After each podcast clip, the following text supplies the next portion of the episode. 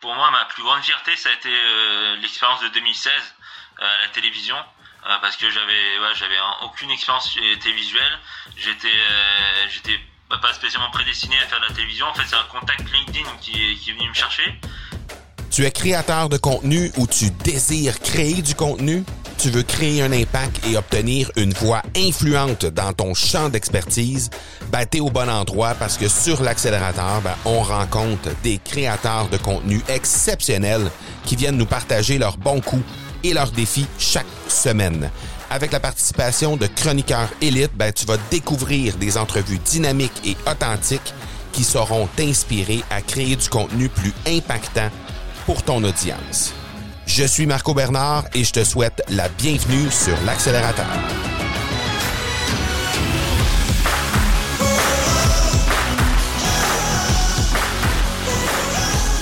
Hey, salut, salut, j'espère que tu vas bien et que cet épisode te trouve dans une forme splendide, comme disait mon bon chum Jim Carrey dans le film Le Masque.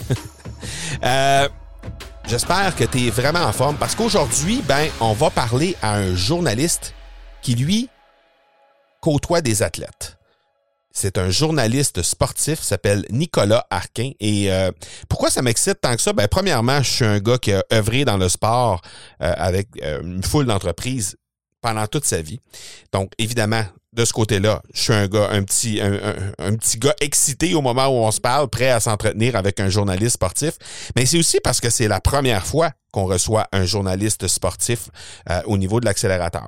Donc, lui, il a son propre blog. Il est aussi, euh, il, participe aussi dans une publication de sport extrême et il est également associé depuis, euh, depuis quelques mois à peine dans une agence qui est spécialisée dans les sports extrêmes, dans les sports alternatifs et outdoor. Donc, nécessairement, je pense qu'on a quelqu'un qui vient nous entretenir sur une foule de bons sujets. Et à travers tout ça, ben, on va découvrir aussi euh, un être humain qui a eu dû surmonter une foule de, euh, défis pour être capable de réaliser ses rêves.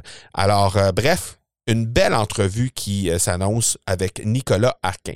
Mais avant toute chose, si jamais tu as raté l'épisode de la semaine dernière, on parlait aussi à quelqu'un qui baigne dans le sport la semaine dernière, s'appelle Raphaël Oma. Et ben dans le milieu du sport, en fait, on a parlé à Raphaël spécialement parce que c'est quelqu'un qui euh, si, on, ramène ça à l'accélérateur, ben, c'est quelqu'un qui crée du contenu dans les trois formats de création de contenu, que ce soit euh, à l'écrit, euh, avec sa chaîne YouTube, donc à la vidéo. Et là, il vient tout juste de lancer son podcast, donc à l'audio. Alors, inutile de dire que dans la deuxième mouture de l'accélérateur, où on laisse beaucoup de place aux créateurs de contenu, peu importe le format, ben, on se devait de faire une place à Raphaël dans le, dans le line-up, si on peut dire, des invités qu'on a, allait avoir sur la saison euh, numéro 2. Donc, si jamais tu as raté cette entrevue-là, recule d'un épisode pour aller écouter l'entrevue avec Raphaël Oma. Je pense que tu vas vraiment, vraiment apprécier cet épisode-là. Et si jamais tu te poses la question, dans mes entreprises, qu'est-ce que j'utilise comme outil pour gérer toutes mes entreprises? Parce que, bon, évidemment, j'ai deux podcasts, j'ai aussi deux entreprises que j'opère euh, de façon régulière et nécessairement, ça prend l'organisation, ça prend des outils qui viennent m'aider à faire tout ça. Eh bien, j'ai euh, réuni tout ça dans ce que j'ai appelé ma boîte à outils et ça, ben, c'est disponible tout à fait gratuitement. Donc là-dedans, ce que tu vas trouver, c'est évidemment toutes les ressources, tous les outils sur le web que j'utilise pour être pleinement efficace dans euh, l'opération de mes entreprises. Alors, tu vas trouver des trucs en lien avec ton marketing, évidemment, des choses qui vont te faire sauver une tonne de temps, des choses qui vont te faire sauver de l'argent, euh, des trucs qui vont te faire faire de l'argent. Donc, très, très, très intéressant. Il y a beaucoup, beaucoup d'outils à l'intérieur de cette boîte à outils-là et ce sont tous des outils exclusivement, en fait, des outils que j'utilise pour opérer. Donc, je ne vais pas simplement euh, partager un outil parce que quelqu'un m'a dit que c'était un, outil qui est intéressant. Ce sont des outils que je j'utilise ou que j'ai utilisé tout récemment pour être capable d'opérer mes entreprises. Alors, tu as accès à ça gratuitement au marcobernard.ca barre oblique outils au pluriel pour être en mesure de mettre la main là-dessus. Je te laisse à l'entrevue avec Nicolas Arquin et on se reparle tout de suite.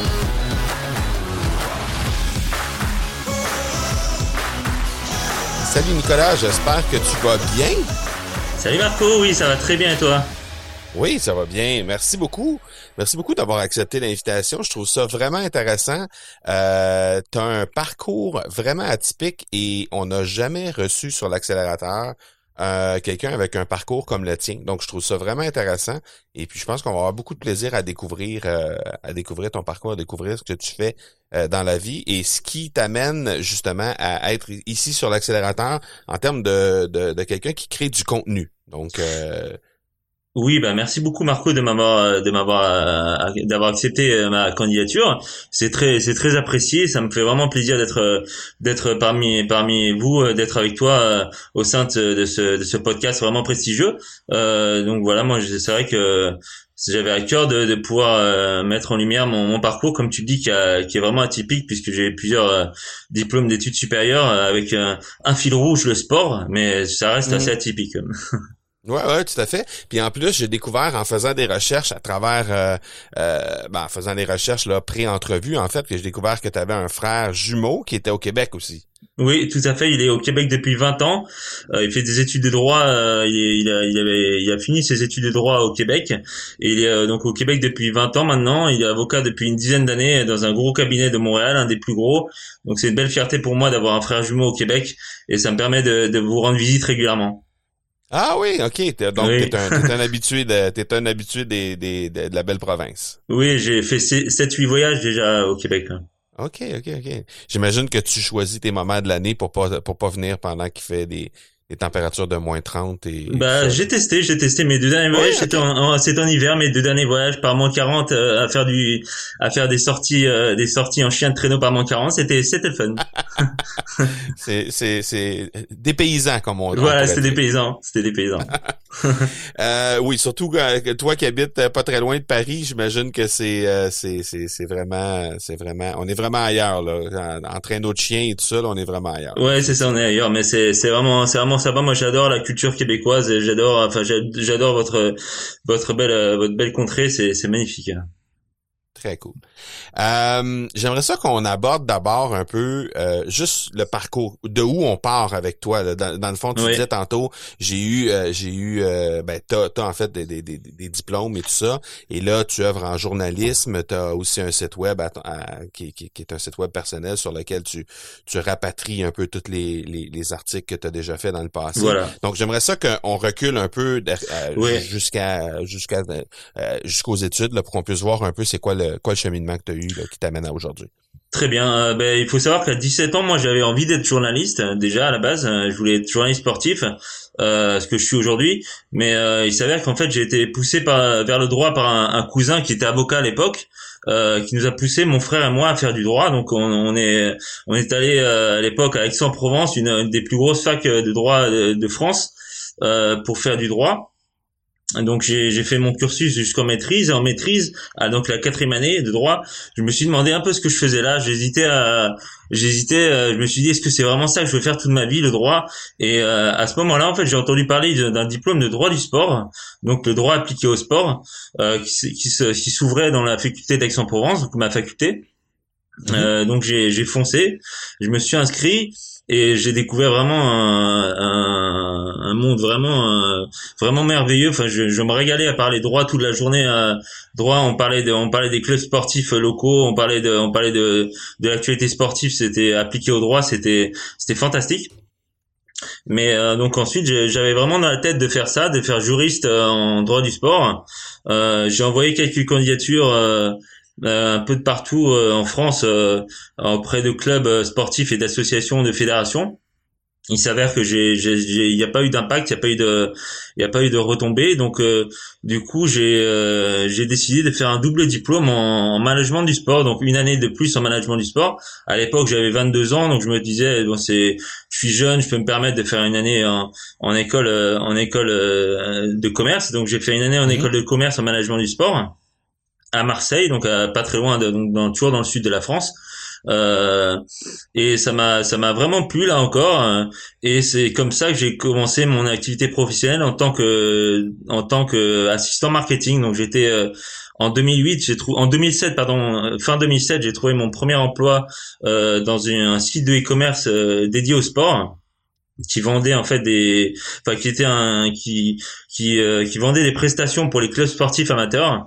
Euh, Et il y avait un système qui était très bien fait en fait de, de ce qu'ils appelaient le e-business solidaire. C'était le principe, c'était que une personne qui achetait des prestations sur ce site web, euh, une part de ces prestations, une part, une part du montant qui était euh, qui était euh, versé par le client était reversé au club sportif amateur de son choix. Donc c'était un super projet. Euh, manque de chance, deux mois après mon arrivée, donc la boîte a été placée en liquidation du judiciaire, donc j'ai perdu mon emploi. Euh, donc j'ai cherché un nouvel emploi. Quatre mois après, donc euh, j'ai trouvé mon deuxième emploi en durée, en contrat durant déterminé, encore une fois en salarié euh, euh, au sein d'un autre site de e-commerce lié au sport qui vendait des sports à sensation par internet. Et c'est comme ça que j'ai découvert le monde des sports extrêmes que je connaissais pas du tout. Donc j'ai découvert ça à 25 ans et j'ai été chargé notamment de donc des, de, de, gérer les, les partenariats, les relations presse, mais également donc de gérer le blog de l'entreprise que l'on avait ouvert pour essayer de faire une passerelle avec le, le site internet. Et donc j'ai fait une vingtaine d'interviews de champions français, pour la plupart champions du monde ou champions d'Europe de sport extrême. Donc c'était des, des, des, des grosses interviews qui m'ont donné le goût au sport extrême. Je me suis dit, euh, waouh, ces, ces gens-là, ces sportifs-là, ils sont passionnants, ils sont humbles, ils sont, ils sont, ils, ont les pieds sur terre, ils sont, ils sont pas médiatisés, pourtant ils, ils sont ultra passionnés. Donc c'est vraiment, euh, je me suis mis ça dans un coin de la tête. Et je mhm. me suis dit c'est c'est vraiment euh, c'est vraiment un, un domaine d'activité intéressant. Euh, ensuite euh, ensuite euh, pour moi le, le, premier déclic a eu lieu en fait en 2012. J'étais j'étais juste juste avant Nicolas juste avant on reprendra pour 2012 par la suite mais juste avant si on recule à 2007 à ce moment-là tu as fait euh, as fait du droit à l'école tu as fait du management tu as fait un diplôme là-dedans euh, à quoi à quoi il rêve Nicolas à ce moment-là? Alors qu'il est encore à l'école et qu'il est encore en train d'étudier euh, le management ou il est à la sortie de l'école, il rêve à il rêve à quoi? Il rêve à faire ben, quoi dans la vie? Moi, je j'avais pas d'idée très très précise, sauf que j'avais une seule idée en tête, c'est que je voulais absolument euh, travailler dans le monde du sport. C'était mon c'était mon, mon idée principale. Je voulais travailler dans le monde du sport. Tu découvert une passion dans. Je m'étais découvert une passion dans le monde dans le dans le sport. Ensuite, le le, le poste précis euh, au début je voulais faire juriste ensuite je voulais faire euh, marketing euh, j'hésitais un peu. Le, mon premier mon premier poste d'ailleurs le, le, poste de 2007 je faisais les deux en fait. Je faisais à la fois du droit et du marketing donc c'était parfait. Donc ouais, j'étais intéressé par les deux par les deux univers. Par les deux par les deux domaines d'activité mais j'étais vraiment intéressé par le sport avant tout. Je je me voyais pas travailler en dehors du monde du sport en fait OK, OK. Et là, et là, tu fais tes entrevues avec des athlètes, tu découvres un univers qui est, qui est vraiment grisant parce qu'effectivement, ces gens-là, euh, non seulement c'est des athlètes de pointe dans leur niveau, mais en plus de ça, c'est des gens qui sont en sport extrême. Donc, mm. on est dans l'extrême de l'extrême parce que déjà, des, des, des athlètes de pointe, peu importe le sport, même si c'est pas des sports extrêmes, ce sont déjà des gens qui sont extrémistes dans leur dans leur pratique de sport. et là, en plus, on s'en va dans un sport qui est absolument euh, euh, des fois euh, complètement complètement incroyable. Donc, tu découvres tu découvres ces athlètes-là et là, il se passe quoi à partir de ce moment-là? Et là, bah, j'ai vraiment le coup de cœur pour le rédactionnel. Euh, vraiment le gros coup de cœur pour le monde du rédactionnel euh, et je me dis ouais j'aimerais bien continuer j'aimerais bien continuer dans le monde du rédactionnel euh, Sauf qu'à l'époque, euh, à l'époque, euh, je, me suis reconverti progressivement, on va dire. C'est-à-dire qu'en 2010, euh, j'ai, j'ai fait de la, du bénévolat en radio. J'animais des chroniques sportives pendant deux ans, deux trois ans de bénévolat mhm. en radio, en parallèle de mes activités professionnelles. Mhm. Et en 2012, donc en fait, j'étais à cette époque-là sans emploi et je, je, je me baladais dans, dans la rue de ma ville et je vois une affiche euh, où le journal, euh, le plus gros journal euh, euh, qui est nommé Var Matin, c'est un journal quotidien régional, euh, mhm. un journal papier, euh, cherchait un, ce qu'on appelle un correspondant local de presse, donc une personne qui, qui était sur le terrain pour pour écrire des articles, et donc il cherchait une personne pour les pour s'occuper des clubs sportifs, des clubs sportifs amateurs de, de deux villes, ma ville de résidence et une ville à côté. Et donc à ce moment-là, je me dis bah c'est c'est l'occasion de ma vie, je postule. Euh, donc j'ai postulé, j'ai été retenu et donc j'ai été pendant deux ans jusqu'à ma jusqu'à ma reprise d'études. J'étais pendant deux ans euh, euh, bah, correspondant pour Var Matin. J'ai écrit plus de 300 articles en, en un an et demi de de, de janvier 2012 à, à juin 2014. Donc j'ai écrit euh, j'ai écrit vraiment beaucoup d'articles euh, et j'ai été considéré comme le journaliste. J'étais j'étais en lien privilégié avec les les athlètes amateurs et les et les, les passionnés de, de clubs sportifs amateurs, les tous les tout l'encadrement bénévole. Enfin c'était c'est une fantastique expérience. Et encore là, on est on est toujours en lien avec les, les sports extrêmes ou on est non là c'était dans le sport en général? C'était dans le sport en général, c'était des basketteurs, des footballeurs, des handballeurs, c'était vraiment des, des, des, clubs sportifs euh, généralistes. Ouais. OK, OK, OK. Et là, par la suite, tu as même été jusqu'à participer à un livre, euh, à l'écriture d'un livre. Voilà, euh. ça, ça j'ai participé en 2017 à l'écriture d'un livre avec euh, avec un ami, mon ancien rédacteur en chef pour dans ce que dans un, une rédaction que j'avais que j'avais intégré en tant que stagiaire en 2015. Donc, il m'avait proposé d'écrire ce livre sur des, des plus belles photographies de sport extrême. Et mhm. c'était une, une belle expérience. On a fait ça en, en l'été 2017. On a fait ça et c'était vraiment une belle expérience de mettre en avant euh, les sportifs de l'extrême au travers de photographies qui étaient vraiment à couper le souffle, euh, puisque mhm. c'était des photographies de, de, de, Red Bull, la célèbre, euh, les célèbres marques qui, qui en général fait des visuels absolument à couper le souffle. Donc c'était c'était vraiment un, très très beau livre, un, livre vraiment très qualitatif. Donc ça me ça m'a vraiment plu de participer à, à cette expérience, cette écriture de livre. Et, et un de mes objectifs maintenant, c'est d'essayer d'en faire un deuxième. OK. De, de ton propre chef ou, non, participer dans un projet?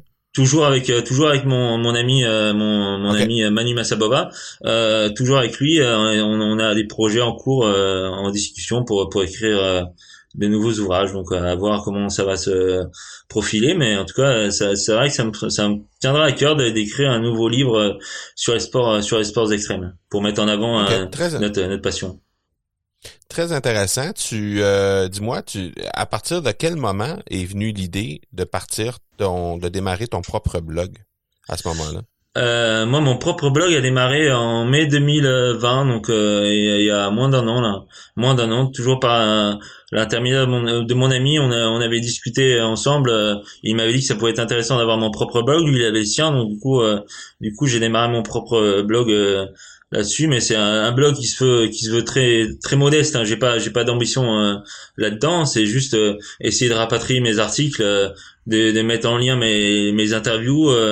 Voilà pour que pour communiquer auprès de parce que j'ai une page journaliste sur Facebook et donc du coup ça me permet de d'alimenter aussi la page journaliste. Donc c'est c'est mais c'est c'est un exercice plaisant. J'essaie de j'essaie de m'y de m'y atteler tous les tous les deux trois jours en fonction des actualités que que j'ai. Si j'ai des interviews euh, si j'ai des interviews que je réalise pour pour le compte de mon employeur actuel je mets un petit lien sur mon compte euh, enfin sur mon blog euh, personnel. Donc c'est c'est mhm. un exercice vraiment vraiment agréable à faire et j'ai donc là juste que je comprenne tu tu tu travailles pour euh, pour, pour, pour une entreprise de presse. Voilà, tout à fait. Depuis, depuis deux ans, ouais, c'est ça. OK. Et, et parallèlement à ça, tu opères aussi ton blog. Euh, est-ce que les textes qui sont qui sont fournis euh, euh, à ton employeur présent sont aussi présents sur ton blog? Non, non, non. Enfin, mon employeur présent, je, je, je, mets juste des liens. Je mets juste des liens vers un lien, un lien URL vers vers le site vers le site de l'employeur de mon employeur mais je je mets pas l'intégralité ou même une partie de des articles je mets juste je dis juste que par exemple j'ai écrit une interview je mets je mets je mets un petit résumé de deux lignes et après je renvoie vers je renvoie vers l'interview vers le lien URL mm. et est-ce qu'il y a des est-ce qu'il y a des, des euh, est-ce qu'il y a encore des des articles natifs qui, qui qui naissent directement à partir de ton blog seulement? Euh, oui, parce que euh, au départ, en fait, mon blog, je l'avais, je l'avais conçu comme euh, une présente, comme une présentation de mon parcours.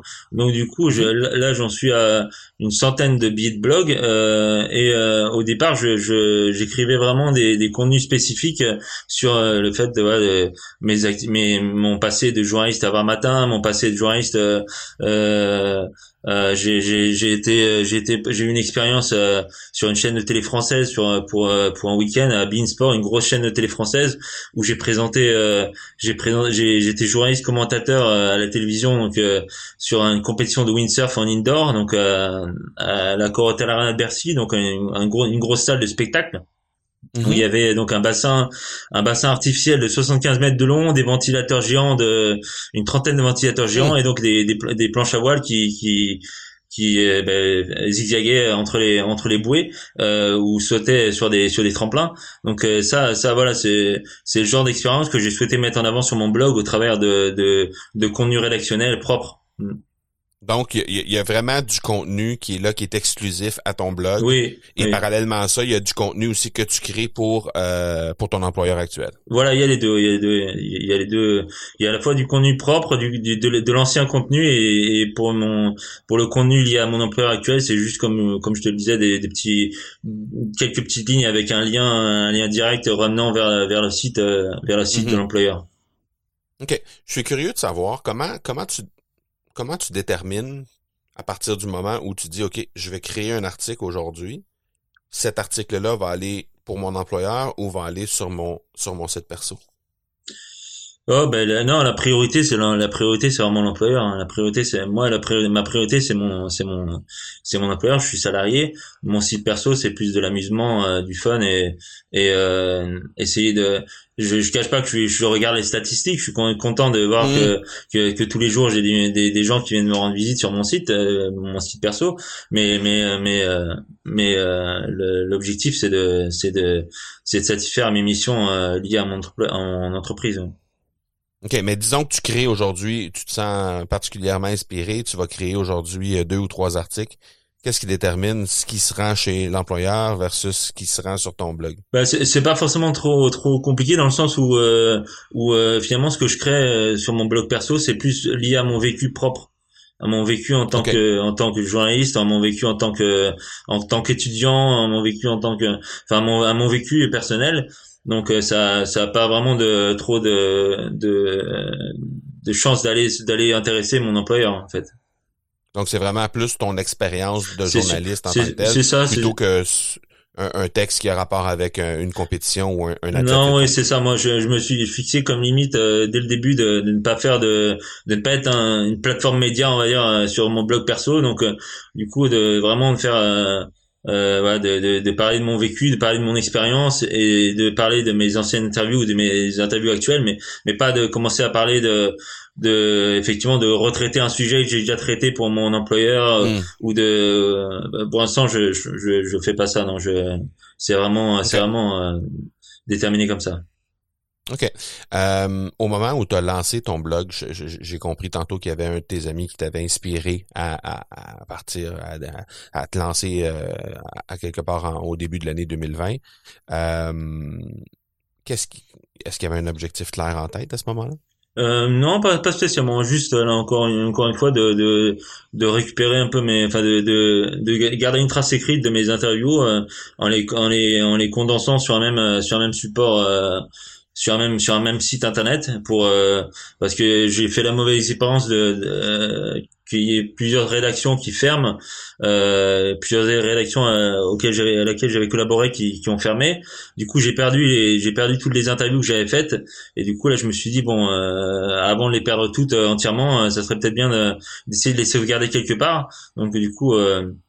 C'est un peu comme ça que c'est. c'est comme, un, comme un album souvenir. C'est ça, c'est un peu, c'est un peu un album souvenir, un album souvenir, euh, mais qui, qui n'empêche pas que que je suis quand je regarde mes statistiques, je suis assez surpris de de voir que les anciennes entrevues euh, sont consultées, mais mais en tout cas, euh, c'est c'est pour moi c'est un petit album souvenir qui peut me servir plus tard.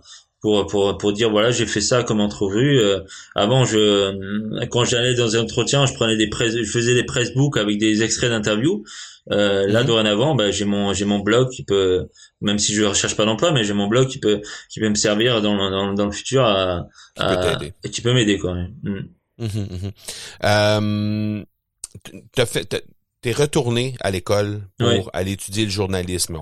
On n'a pas parlé encore de cet, cet aspect-là, mais euh, à un certain moment, tu as décidé, parce que tu t'intéressais euh, à tout ce qui était le côté rédactionnel, donc tu t'es dit, je vais retourner à l'école.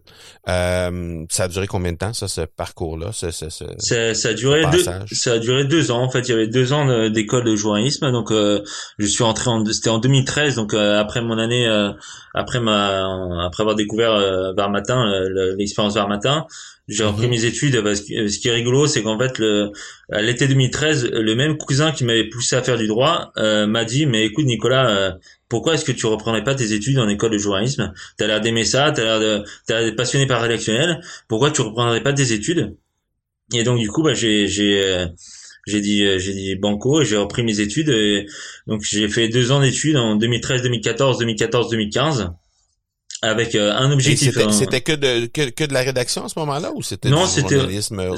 c'était vraiment multi multimédia multi support. Euh, c'était à la fois radio, télévision, presse écrite, presse web. Donc moi en presse écrite, euh, presse écrite avec Vers Matin, j'avais de l'expérience. Euh, donc euh, presse web, j'en avais un petit peu aussi. Donc du coup c'était radio et télé où j'étais. Bon radio j'en avais aussi, mais c'était surtout télé où j'avais où j'avais vraiment pas d'expérience et c'était pas mhm. mon domaine de prédilection. Mais mais en tout cas c'était une, école qui formait à tous les à tous les types de médias. Hmm. Qu'est-ce que tu es allé chercher? Qu'est-ce que tu as retenu de ce, ce passage-là dans, dans, dans l'école de journalisme? Ben moi, mon objectif, il était euh, en dehors de ce que j'ai retenu. Mon objectif, était assez clair, c'est de, me dire, je suis, je, vais être étudiant. C'est la bonne, c'est la bonne euh, opportunité pour faire des stages dans le domaine des sports extrêmes. Donc moi, je me suis fixé cet objectif-là. Je me suis dit, écoute Nicolas, tu veux bosser dans le monde des sports extrêmes. Là, là t'es étudiante, tu peux refaire des stages. Donc euh, vas-y. J'en, ai, j'y suis allé à, à 200%. J'ai fait que des stages dans le domaine des sports extrêmes. C'était un peu un risque. Euh, c'était un peu un risque euh, de, de, de, ne pas aller dans d'autres médias généralistes c'était un peu un risque mais euh, mais je l'ai assumé et, et j'en suis plutôt plutôt fier plutôt content et du coup j'ai fait vraiment que des stages dans le domaine des sports extrêmes et avec des, des expériences vraiment vraiment très fortes sur des, reportages terrain vraiment vraiment extraordinaires dans des grosses compétitions euh, j'en retire vraiment beaucoup de positifs est-ce que ça t'a donné envie de, de, de, de, de t'adonner à d'autres types de formations de, de, de, format de contenu? Euh, ben, moi, j'ai remarqué quand même que je suis beaucoup plus à l'aise à l'écrit qu'à l'oral, euh, que ce soit que ce soit en termes de vidéo ou euh, euh, de, de audio, audio, tout ça. Voilà, je suis beaucoup plus à l'aise à l'écrit. Donc pour l'instant, j'avoue que je, je, je me suis pas penché sur d'autres formes de, de, de contenu de contenu média autre que le support écrit. Ok. Est-ce qu'il y a des choses que tu as euh, une, une, fois une fois que t'es, t'es, que ces deux années-là ont, ont été terminées, est-ce qu'il y a des choses que tu t'es rendu compte que le milieu de l'éducation actuel donc en l'occurrence hmm. le milieu du journalisme, euh, n'est pas encore adapté à la réalité d'aujourd'hui, la réalité de 2020. Euh, non, moi je l'ai pas perçu comme ça parce qu'en fait la, chance qu'on avait dans cette école, euh, c'est que bon, c'était pas une école, une école dite historique entre guillemets, euh, euh une école créée en bon, parmi les, les, dizaines, la dizaine d'écoles créées vraiment euh, dans les premières, mais euh, c'était une école qui était vraiment réputée dans le sens où où les intervenants étaient tous en activité. Donc du coup, il n'y avait pas ce décalage, il y avait pas, un, il y avait pas un décalage du tout. En fait, les intervenants étaient étaient en exercice, donc ils nous délivraient des conseils vraiment vraiment euh, très approprié, vraiment euh, vraiment c'est enfin moi je j'avais un peu de mal avec le avec les médias euh, justement de télévision, je me faisais un peu enfin j'avais des fois des notes qui étaient pas brillantes mais mais je me suis accroché. Mais en tout cas c'était vraiment une, une, une expérience vraiment très enrichissante pour moi qui m'a permis de, ouais, de, de, me confronter à de sortir de ma zone de confort de me confronter à, à d'autres à d'autres choses euh, et euh, mais non je n'ai pas perçu de, de, de, vraiment de, de, de décalage par rapport au système d'éducation moi j'étais j'étais ravi de ce que j'ai découvert euh, euh, tant sur les côtés formation et formateur que sur le côté stage j'étais j'étais ravi hein. ok à travers tout ça, à travers ce, ce, beau parcours-là qui s'est passé, euh, euh, qui s'est échelonné sur une dizaine d'années environ, mm-hmm. est-ce qu'il y a un moment clé? Est-ce qu'il y a un moment vraiment particulier qui s'est passé, qui, que, tu te rappelles très clairement, peut-être que qui t'a fait ressentir de la fierté ou que ou, ben, ou euh, qui t'a qui, t'a surpris peut-être? Euh? Pour moi, ma plus grande fierté, ça a été euh, l'expérience de 2016 à la télévision. Parce que j'avais j'avais aucune expérience télévisuelle. J'étais j'étais pas spécialement prédestiné à faire de la télévision. En fait c'est un contact LinkedIn qui est venu me chercher qui m'a dit écoute Nicolas euh, je, je, suis tes posts euh, sur LinkedIn parce que je parlais déjà sport extrême en 2016 euh, mhm. il m'a dit je suis tes posts et j'aimerais te proposer euh, de présenter cette compétition de passer de, de, de, de, collaborer avec Bein Sport. Donc du coup là c'est vrai que ça m'a quand même empli de fierté après après coup parce que c'était six heures de direct réparties sur deux soirs. Bon j'avais un consultant exceptionnel une légende de la planche à voile euh, mais euh, c'est vrai que c'était pas un pari gagné d'avance et euh, je pense qu'on a on a quand même assuré un on a eu des bons retours après donc j'étais quand même plutôt plutôt fier de moi. Mm J'étais très fier. ben oui. dans, dans ton, bon, tu l'as dit tantôt dans mon blog, j'ai commencé à, à, faire vraiment une place à Nicolas en tant que tel. en fait, c'est plus un, un, album souvenir de ce que j'ai fait. maintenant, quelle est la place que Nicolas prend? Est-ce que, est-ce que Nicolas est en train de prendre de plus en plus de place sur euh, le blog? C'est-à-dire que est-ce que tu es prêt à mettre de l'avant euh, Nicolas plutôt que les sujets qui sont là, les athlètes, les sports, euh, les événements, etc. Ben, je l'ai fait, fait au début en fait. Je l'ai fait au début, voilà, quand je quand je retraçais mon parcours en tant qu'étudiant, enfin, enfin, mon parcours professionnel. Euh, mais euh, c'est vrai que pour l'instant, j'ai peut-être pas forcément mis trop en avant euh, le Nicolas parce que j'ai, je sais pas vraiment comment comment l'amener. je veux que mon blog reste un blog un peu professionnel, donc du coup, je, je, pour l'instant, je, je, je, je me vois pas vraiment comment, je me vois pas parler vraiment d'autre chose. Donc du coup, du coup. Et du coup, voilà, c'est vrai que mon blog restait un peu euh, avec l'étiquette professionnelle. Donc, du coup, je, pour l'instant, j'ai fait un peu le tour des billets que je pouvais proposer euh, euh sur le sur le contenu parcours. Donc maintenant, c'est vrai qu'il me reste plutôt des billets un peu axés pro, euh, vraiment professionnels pour le coup, avec des interviews et des choses comme ça. Mais en même temps, est-ce que tu n'es pas d'accord avec moi sur le fait que quand toi, tu, tu rédiges un article, par exemple, sur un athlète, euh, très souvent, c'est ce sont les histoires plus personnels, plus plus émotionnels qui vont toucher les lecteurs. Ah oui, non, c'est donc tout à fait. Donc le fait de le fait d'avoir un blog qui est axé sur plus l'histoire de Nicolas au moment où on se parle, est-ce que hmm. tu ne penses pas que le fait de, de te mettre de l'avant un peu plus sur ce blog-là ferait en sorte que les gens pourraient peut-être se rattacher un peu plus sur ton sur ton contenu à toi? Oui, c'est vrai pour toi plutôt que que sur le contenu en tant que tel? Non, c'est vrai que c'est une réflexion intéressante. Euh, je m'étais pas posé. Il faut que je il faut que je réfléchisse à ça. C'est vrai que ça peut être un ça pourrait être intéressant effectivement de de de, de laisser transparaître un peu qui je suis vraiment effectivement et, euh, et euh, hmm. parce que parce que à travers tout ça euh, tu nous as, tu nous as partagé dans le, le formulaire euh, une problématique au niveau de la bipolarité de ton côté. Oui, tout à fait. Et, et pour moi, pour moi, je trouve que c'est quelque chose qui, bon, c'est, tu, tu, nous as marqué, euh, tu nous as indiqué que c'était pas quelque chose sur, la, sur laquelle tu t'avais communiqué encore à ce jour. Donc c'est une primeur de l'accélérateur. Voilà. comme ça. En tout cas, pour pour les gens, pour les gens à l'extérieur, probablement que ton entourage euh, est au courant déjà, mais je parle pour pour le, le, milieu public. Donc est-ce que cette partie, euh, comment ça intervient dans, dans, dans, la pratique de, dans ce que tu fais dans la vie de tous les jours? Euh, ben, Donc moi je suis bipolaire, enfin je souffre de troubles bipolaires depuis 11 euh, ans maintenant, depuis de, 2009. Euh, depuis la, la, fin de fin de, de mon deuxième contrat de travail donc j'étais j'ai perdu mon contrat mon, poste suite à ça euh, donc je suis bipolaire depuis 11 ans euh, il s'avère que maintenant le mon mes employeurs euh, savent que je suis bipolaire.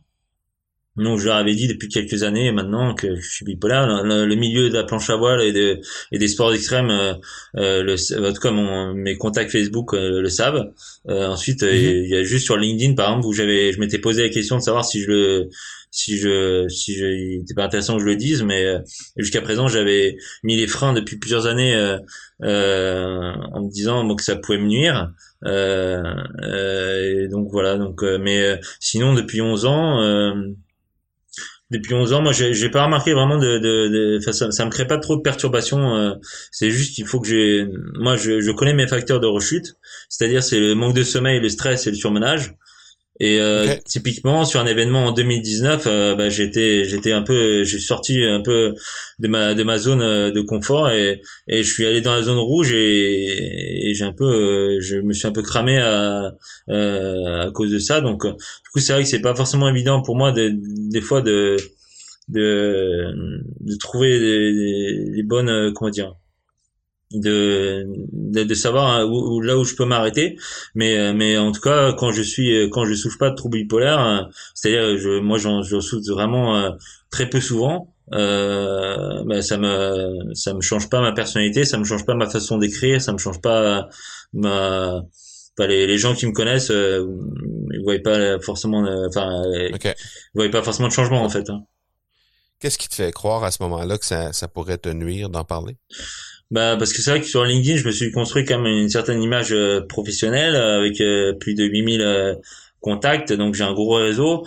Donc du coup, c'est vrai que même si les gens sont bienveillants sur LinkedIn, je, dans l'ensemble, je trouve, euh, c'est vrai qu'ensuite on est quand même dans une société où, voilà, la différence fait peur, la bipolarité fait peur, c'est comme une maladie, la maladie mentale en tout cas fait peur. Donc vous avez une journée sur la maladie mentale, on a aussi une journée, enfin c'est que c'est la maladie mentale fait peur. Je trouve que même si on, on commence à faire bouger les choses, euh, ça reste des maladies qui, qui effraient les gens.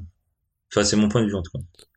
Ouais. Est-ce que, euh, ben, en fait, euh, si on, si on pousse un peu plus loin la réflexion, est-ce que tu ne penses pas justement que c'est en la cachant qu'on qu'on la rend si négative et si au contraire on, on communique sur cette maladie-là puis on la on la dévoile, à ce moment-là on devient comme un livre ouvert puis les gens peuvent euh, littéralement euh, à la limite venir nous poser des questions, se rattacher à nous si s'ils ont quelqu'un dans leur entourage ou eux-mêmes qui ont cette maladie-là, mais qu'en bout de ligne, ils osent pas communiquer sur ça parce qu'ils ont peut-être exactement les mêmes peurs que toi t'as. Oui, c'est vrai que ça, c'est, bah, il y a deux personnes, deux personnes sur LinkedIn, euh, Christelle Defoucault et Cécilie Hernandez, une, une sportive, qui m'avait, euh, qui m'avait poussé à, quand j'en avais parlé euh, avec elle en message privé, m'avait poussé à, à me, confier là-dessus. En me, en, me, disant justement que ça pouvait être, je pouvais être, devenir un exemple et, pour les personnes qui, mmh. qui, qui souffraient de, de maladies mentales ou qui souffraient de, de handicap invisible euh, ou des de différences. Euh, ensuite, moi, je me, je me considère pas vraiment comme un comme un exemple en soi. Hein. Je, je, je, je pense que je fais preuve de, de courage et de et de résilience, mais euh, mais c'est parce que j'ai pas le choix et j'avance euh, j'avance euh, j'avance au jour au jour le jour comme ça. Hein. Mais ensuite. Mm-hmm. Euh, dans ta, dans ta dans ce que tu fais dans la vie, tu crées du contenu chaque jour?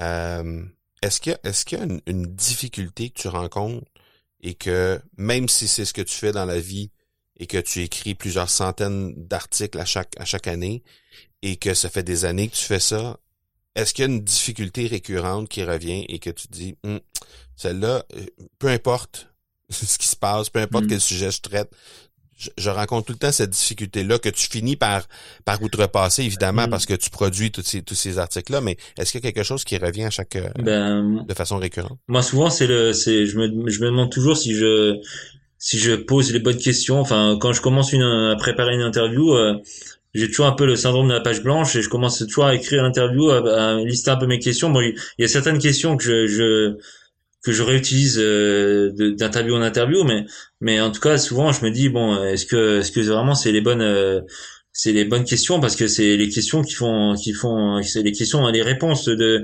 l'interviewé sont importantes mais les questions sont quand même importantes aussi. Donc du coup euh, du coup c'est vrai que c'est un peu ma grande peur à chaque fois de de, de, poser les de poser les mauvaises questions et de tomber à côté de la plaque ou d'oublier oublier oublier une question importante et et de me dire après coup ah mince si j'avais posé cette question bah ça aurait peut-être euh, une plus-value encore supplémentaire. Euh, voilà, c'est un peu cette question toujours. Même si j'ai beau avoir de l'expérience, avoir une dizaine d'années d'expérience, euh, ben, formuler les bonnes questions, ça se fait pas automatiquement. Il faut quand même se creuser la cervelle et, aller faire des recherches et, et, euh, et réfléchir. Voilà, et c'est vrai que c'est un challenge, c'est un, un joli challenge d'être journaliste parce que on a beau avoir d'expérience, bah, c'est un, un challenge de tous les jours. Euh, tant des fois sur le sur du contenu où on est moins à l'aise il y a des sujets on est moins à mm. l'aise des, des sujets d'actualité on est moins à l'aise euh, faut être mieux préparé c'est ça c'est ça Qu'est-ce que, justement, quand tu prépares ces entrevues-là, est-ce que, euh, ben, premièrement, tes, tes entrevues, est-ce que c'est des entrevues que tu conduis euh, en, visuel ou si c'est euh, par écrit ou comment ça fonctionne? Euh, grosso modo, la, la majorité à, l'heure actuelle, c'est par téléphone. OK. Euh, par téléphone. Euh, c'est vrai qu'on c'est vrai que je pourrais faire par euh, par visio euh, par Skype ou, ou visioconférence enfin, pour par Teams ou autre.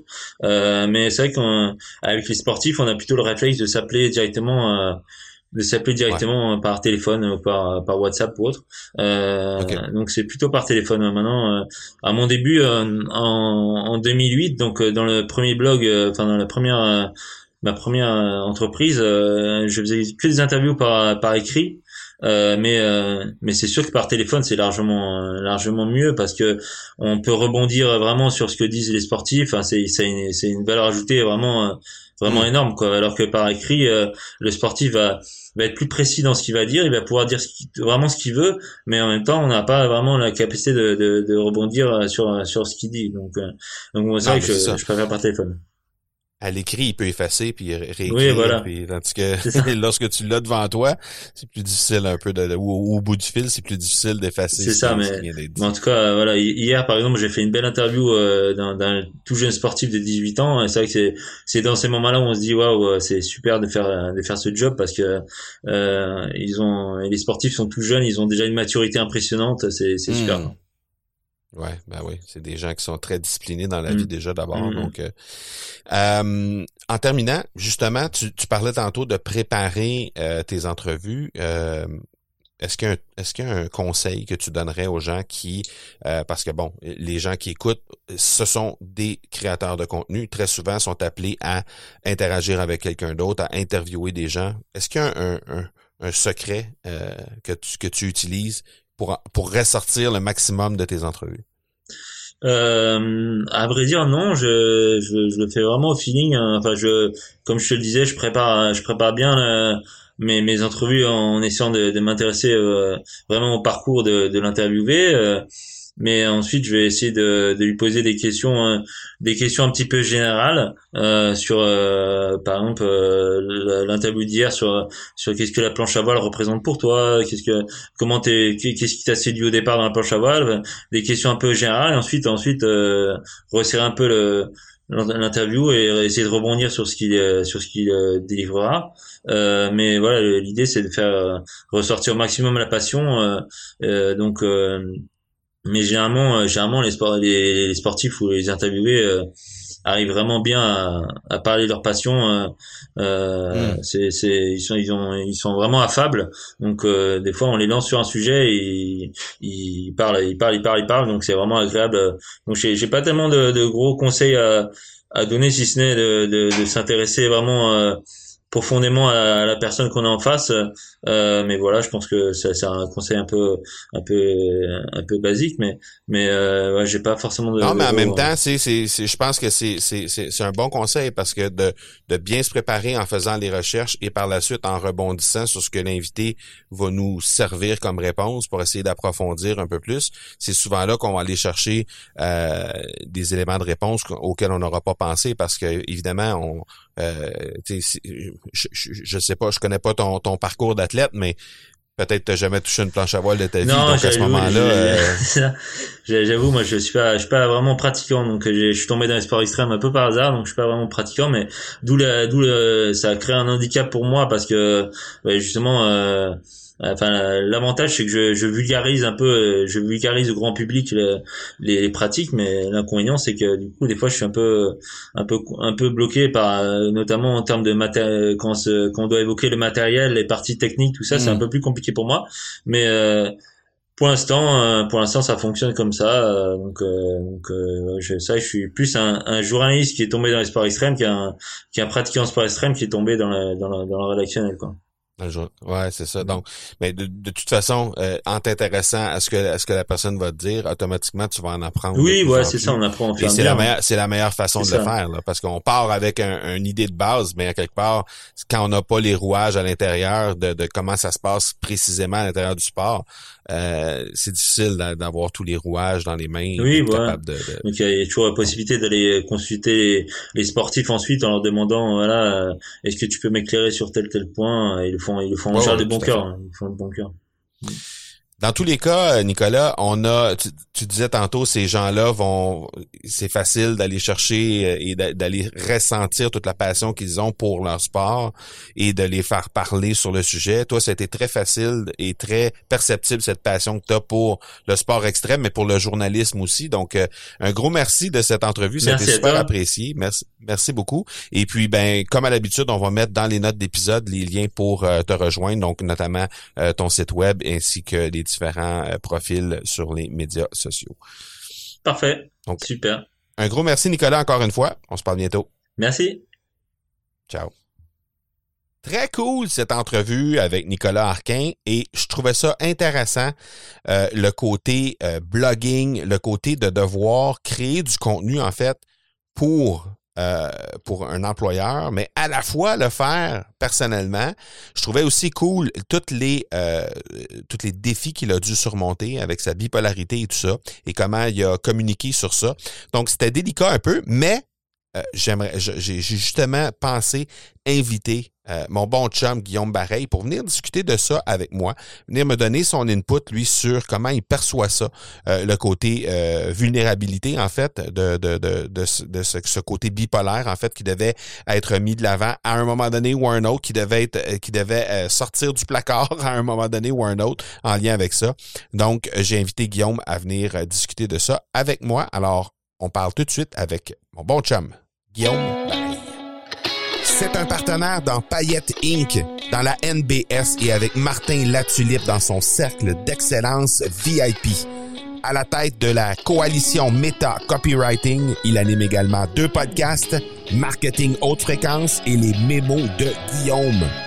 Bien heureux de poursuivre la discussion avec mon bon ami Guillaume Bareil. Hey Guillaume Bareil, comment tu vas? Eh ben, ça va beau, hein, ça va bien, mon Marco? Ça va Ouais, bien? ça va bien. Ça va Ouais, bien, ça va bien, pas- ça va pas- bien. On commence à faire. hey, je suis bien content de te voir. Puis, euh, écoute, on, on a euh, on a un beau sujet parce que euh, ce qui s'est passé avec euh, avec Nicolas aujourd'hui, ça a été euh, ça a été une belle discussion.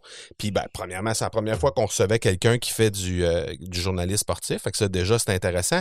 Mais ce que j'ai retenu, puis c'est comme les huit dernières minutes où on a parlé de son trouble bipolaire, puis où il y avait un peu peur de de communiquer sur ça, d'aller de l'avant, puis tout ça. Puis, tu sais, il y a probablement plusieurs personnes, pas toutes des personnes bipolaires, mais tu sais, des personnes qui ont des problématiques qui pourraient éventuellement transparaître dans leur façon de créer du contenu, dans leur façon de mettre de l'avant leur contenu.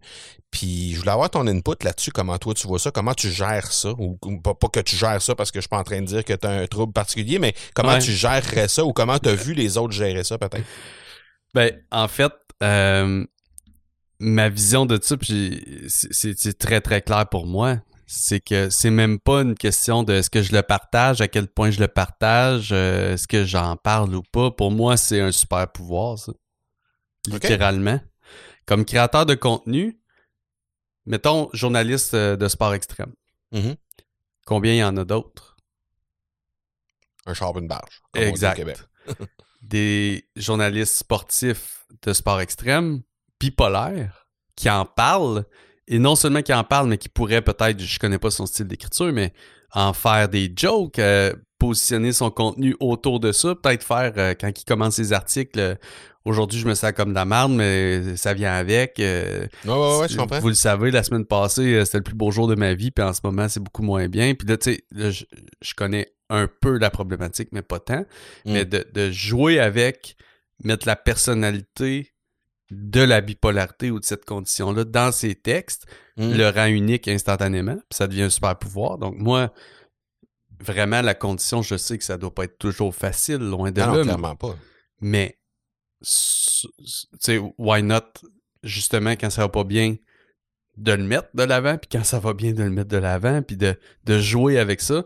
Et euh, ce que les gens que j'ai vu jouer souvent avec ça, c'est les TDAH, Ouais. euh, tu sais, qui s'amusent de plus en plus à jouer avec ça, avec des textes de...